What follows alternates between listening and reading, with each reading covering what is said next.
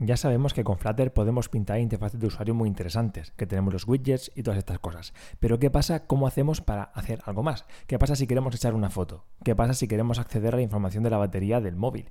Pues estas cosas no son interfaz de usuario. ¿Cómo resuelve esto Flutter? Pues hablamos de eso en este sexto capítulo de este podcast.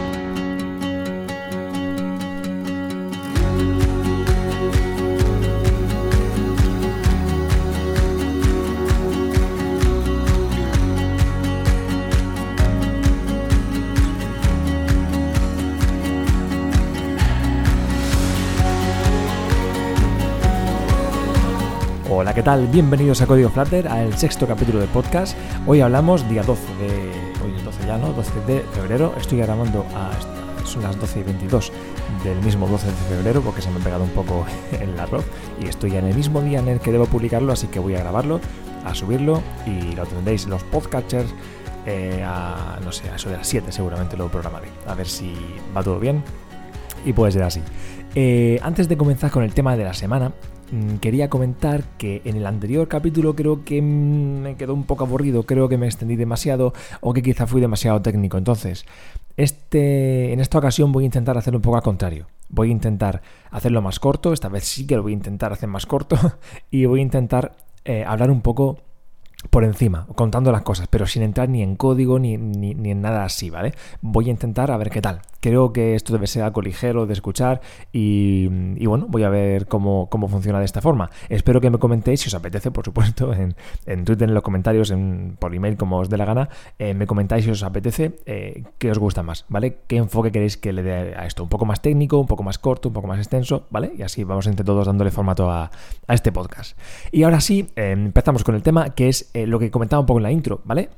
Ya hemos hablado mucho de, que Flutter tiene unas interfaces de usuario que son maravillosas, que tiene el tema de los widgets, que, tiene un sistema muy bueno para, crearlo todo, de forma que sea multiplataforma, pero con calidad nativa. De todo esto está muy bien, pero no todo es interfaz de usuario, no todo es pintar cosas, no todo es, son pantallas, botones y, e imágenes, ¿no? También tenemos lo que es la funcionalidad en sí. Una aplicación que muestre información, bueno, pues con una interfaz de usuario chula es suficiente, pero normalmente una, una aplicación va a hacer más cosas. Va a echar fotos, va, yo que sé, a acceder a, a, los ficheros del móvil, va a, bueno, pues grabar algo con el micrófono, yo qué sé, mil cosas que se... de hecho, una de las cosas más chulas de programar para el móvil es precisamente que tienes acceso a todos estos elementos y, sensores que te ofrece el dispositivo, ¿no? Eh, si no, bueno, pues tenemos la web, que también está genial, pero simplemente para mostrar cosas nos estamos perdiendo muchísimas de las posibilidades que nos ofrece el móvil. Eso es de lo que más me gusta a mí de programa para móvil, como ya he comentado en alguna ocasión, que tienes a tu disposición un cacharro que es portátil, que accede a internet, que te da conectividad, que te da una cámara, micrófono, mm, sensores de giroscopio, de mil historias. Entonces, utilizarlos es una maravilla. ¿Y para esto qué hacemos? Porque Flutter, ya hemos hablado, que es una tecnología que nos, bueno, reinventa la forma de pintar las aplicaciones para que sean multiplataforma y para que sean, bueno, que tengan un buen rendimiento. Pero a la hora de la verdad, Flutter no es un código nativo capaz de acceder a, los elementos del sistema operativo como, bueno, como son aquellos elementos que te dan la información de la cámara. ¿Vale? Entonces, ¿qué hacemos con esto? No hay un código Dart eh, multiplataforma que acceda a esto. ¿Qué hacemos con esto? Bueno, pues una aplicación en Flutter tiene también eh, bueno, tenemos una carpeta que es para pintar las cosas que, de interfaz de usuario de widgets y todas estas cosas. Pero también tenemos unas carpetillas en los proyectos que son específicamente para Android y específicamente para iOS. De forma que podamos generar ahí un código nativo en iOS y un código nativo en Android que accedan a la cámara, que accedan a lo que queramos y estos códigos llamarlos desde nuestro código Flutter. ¿Vale? O sea que nosotros podemos pintar en Flutter eh, con nuestro código Dart multiplataforma y estupendo unas interfaces de usuario chulísimas eh, con toda la lógica que hay, que, detrás, por supuesto. bueno, todo lo que puede hacer Dart, que es un montón de cosas. Eh, pero a la hora de la verdad, si necesitamos acceder a la información de la batería del, móvil, por ejemplo, pues tendríamos que crear una clase para Android, por ejemplo, en, Kotlin o en Java, que accediera a las bueno, a los elementos de, de, Android y que nos devolviera esa información. Eh, vale, entonces diréis, pues entonces se me ha caído toda la gracia. Si, si a la hora de la verdad tengo que coger y escribir código nativo en cada plataforma, pues el tema de multiplataforma brilla por su ausencia.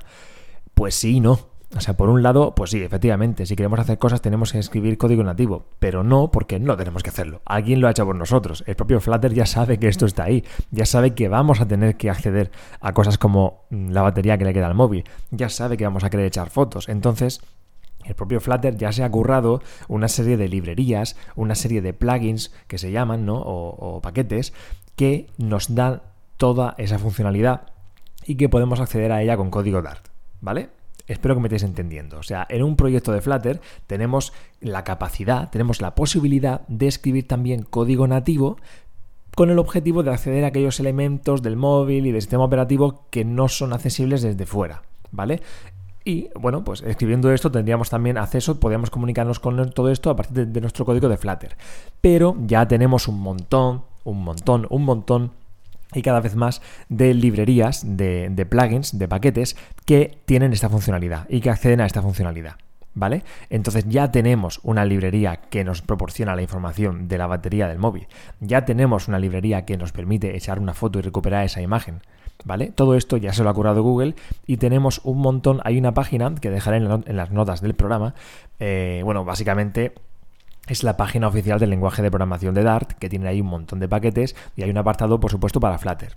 ¿eh? Y entonces vais a poder buscar ahí, si tú estás haciendo una aplicación en Flutter y necesitas acceder a la cámara, pues podéis buscar ahí, venga, cámara, y seguro que hay un plugin oficial desarrollado por la gente de Google que te permite acceder a la cámara. ¿Vale? Entonces tú simplemente tienes que descargarlo, no tienes ni que descargarlo. Hay un fichero de configuración en los proyectos de Flutter eh, y tú puedes coger en ese fichero de configuración y decirle que tienes una dependencia de esa de ese plugin, de, esa, de, ese paquete. Y entonces Flutter automáticamente te lo va a descargar con tu IDE, ¿vale? Tú directamente con el IDE. Bueno, puedes escribir un comandillo por consola, pero el IDE te lo va a hacer solo. Eh, se va a descargar ese paquete y lo tienes a tu disposición. Lo puedes importar en tu código Flutter y lo puedes utilizar como si fuera un widget más o como si fuera bueno, una clase o lo que quiera que sea ese plugin que estás utilizando. ¿Vale? Entonces, genial. Tenemos un montón de plugins en Dart, que bueno, en Dart no, en lo que quiera que estén hechos, eh, que podemos importar y utilizar en nuestro código Dart para solucionarlos y facilitarnos muchísimo la vida. ¿Vale? O sea que, si queremos, en resumen, si queremos eh, Flutter para poder acceder a cosillas del sistema operativo, como la información de la batería del móvil, por ejemplo, o la cámara, necesita de código nativo. Pero no tenemos que escribirlo nosotros. Ya hay código hecho que podemos importar y que podemos acceder a eso a través de clases de Dart para tener toda esa información sin tener que utilizar, sin tener que escribir nosotros ese código nativo. ¿Vale? Aparte de que haya paquetes oficiales de, Google, también tenemos un montón de paquetes oficiales, eh, no oficiales, perdón, de terceros que están desarrollando cosas muy interesantes, ¿vale? No, bueno, también, lo que sé, eh, un montón de elementos visuales que podemos utilizar. Hay muchas cosas y merece la pena echarle un ojillo al código, a este repositorio oficial de plugins para ver qué hay ahí y ver qué podemos utilizar, ver qué hay a nuestra disposición y sobre todo que lo sepáis que si necesitáis utilizar algo del sistema operativo, que vayáis aquí, que busquéis y seguro que hay un plugin que podéis añadir como dependencia y utilizar cómodamente en vuestro código Dart de Flutter sin tener que picar nada nativo. Así que esto es una maravilla y por supuesto esto acaba de empezar. O sea, realmente hay, hay, ¿qué te digo yo? Por ejemplo, Google Maps no tenía soporte oficial hasta hace bien poco. ¿eh? O sea que Flutter, no lo olvidemos, es una tecnología que está en sus inicios. Realmente eh, está en sus inicios. Y puede pasar que si tú necesitas acceder a una funcionalidad del sistema operativo, te encuentres con que no exista ese plugin. Y entonces dirás, bueno, ¿qué hago yo? ¿Lo programo yo a mano? Pues podrías hacerlo, ¿por qué no? Podemos crear nuestros propios plugins y ya hablaremos de eso. Si os apetece el código nativo, si tenéis, si ya sabéis Android, por ejemplo, y queréis hacer un código, un, un plugin que acceda a algo de Android, podéis hacerlo. Y ya hablaremos de eso en otro podcast, que es muy interesante. Pero también podéis tener paciencia, porque si por ejemplo no está implementada la funcionalidad de acceso a Google Maps, que ahora sí lo está, ¿no? Pero es por poner un ejemplo. Si os encontráis con que eso no estuviera, podéis estar tranquilos porque sabéis que Google lo va a hacer. O sea, Google no va a permitir que su tecnología Flutter no acceda a su tecnología Google Maps. Entonces lo estará desarrollando en este momento o lo hará, ¿vale? Entonces, si hay algo que eh, consideréis básico y que no esté, seguramente estará, ¿vale? Yo confío mucho en eso. Entonces, bueno, pero que sepáis que hay un montón de plugins. Así que, bueno, espero haberme explicado. Al final, mira, tío, son 9 minutos, 32, 33, 34 segundos. Quería hacerlo en 5 minutos y al final voy a irme a los 10. Pero bueno, eh, más o menos. Eh, bueno, estoy diciendo código. estos son los segundos sin edición. Eh, luego cuando le ponga la musiquilla será un poco más y todo. Madre mía. pero bueno, espero, espero haber sido un poquito más ameno que el último capítulo. En un resumen muy rápido, que sepáis que simplemente para acceder a las propiedades nativas del sistema es necesario código nativo pero no lo tenemos que escribir nosotros porque ya hay un montón de código hecho que podemos importar como librería en Flutter para simplemente escribir cómodamente en nuestro código Dart, eh, pues, utilizar los métodos o las clases o lo que sea de quien haya desarrollado esa librería. Y nada más, muchas gracias por estar aquí, gracias por escuchar una semana más y nos vemos la semana que viene.